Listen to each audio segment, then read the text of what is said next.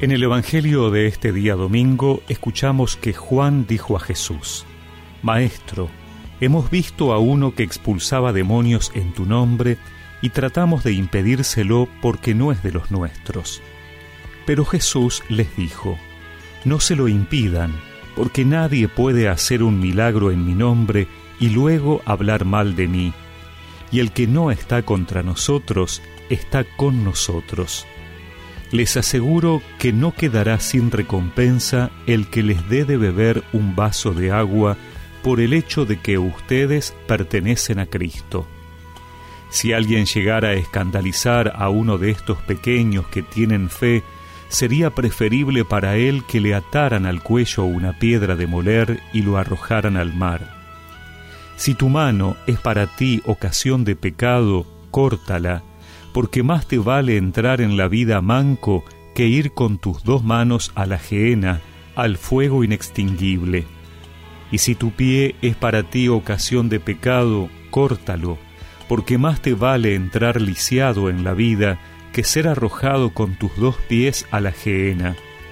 Y si tu ojo es para ti ocasión de pecado, arráncalo, porque más te vale entrar con un solo ojo en el reino de Dios que ser arrojado con tus dos ojos a la gehenna, donde el gusano no muere y el fuego no se apaga.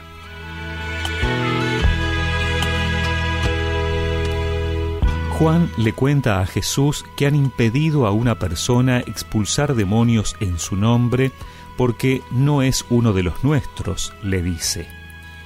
¿Qué significa ser uno de los nuestros? ¿Qué significa estar con nosotros? Esta pregunta tiene sus respuestas en las afirmaciones siguientes de Jesús. Es preciso venir con nosotros. Hay que hablar bien de Jesús y se debe estar a favor nuestro.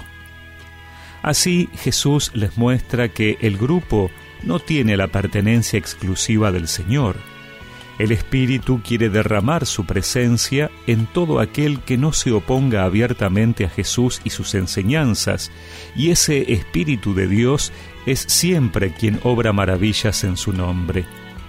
Estar con Jesús es vivir la vida de acuerdo a sus enseñanzas, porque así seremos reconocidos como sus discípulos y así daremos testimonio de Cristo para que otros se conviertan pero en este ser de Jesús hay que cuidarse también de lo que pueda provocar que otro se escandalice, principalmente el pecado, que será siempre un signo contradictorio capaz de transformarse en un obstáculo para la fe de los demás. Nuestro esfuerzo no solo tiene que estar orientado a hacer buenas obras en el nombre de Jesús, sino también evitar todo aquello que pueda manchar ese nombre en nuestra vida. Por eso no alcanza con estar en el grupo, en la comunidad, si después no hablamos bien de Jesús con palabras y obras. No tenemos el monopolio del Señor y el Espíritu, que sopla donde quiere, nos invita a abrir nuestra mirada para reconocer cómo Él hoy también obra en tantas personas de buena voluntad.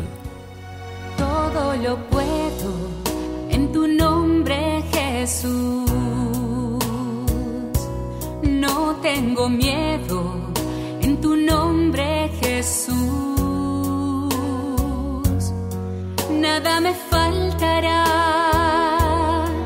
tu amor me sostendrá hay poder en tu nombre Jesús. Todo lo puedo en tu nombre Jesús. No tengo miedo en tu nombre Jesús.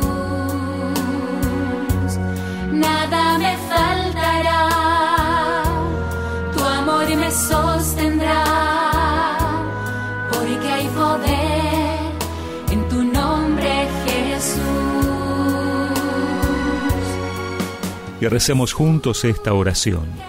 Señor, que tu Espíritu me ayude a reconocer cómo obras en el mundo por medio de aquellos que te siguen y te aman. Amén. Y que la bendición de Dios Todopoderoso, del Padre, del Hijo y del Espíritu Santo los acompañe siempre.